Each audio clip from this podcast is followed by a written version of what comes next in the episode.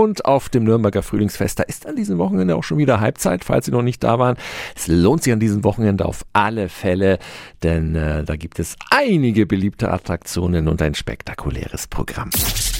365 Dinge, die Sie in Franken erleben müssen. Volksfestchef Lorenz Kalb, was habt ihr euch für heute Tolles ausgedacht? Es gibt ab 16 Uhr ein Treffen der Idole von Prinzessinnen, Superhelden, Movie-Stars wie Elsa oder Ariel, Olaf, Spider-Man, Batman und so weiter.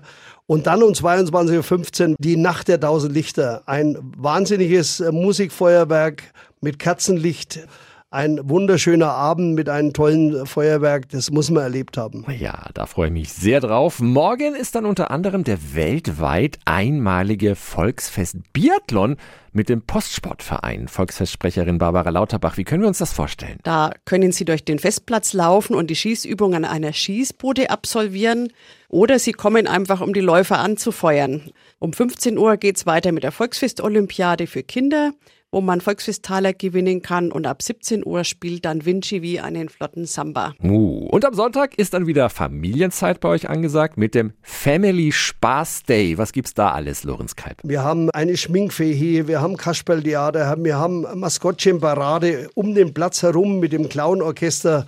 Und für alle Interessierte gibt es ein großes Traktortreffen auf der großen Straße.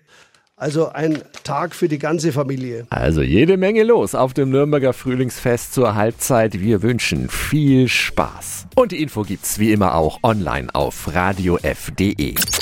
365 Dinge, die Sie in Franken erleben müssen. Täglich neu in Guten Morgen Franken um 10 nach 6 und um 10 nach 8. Radio F.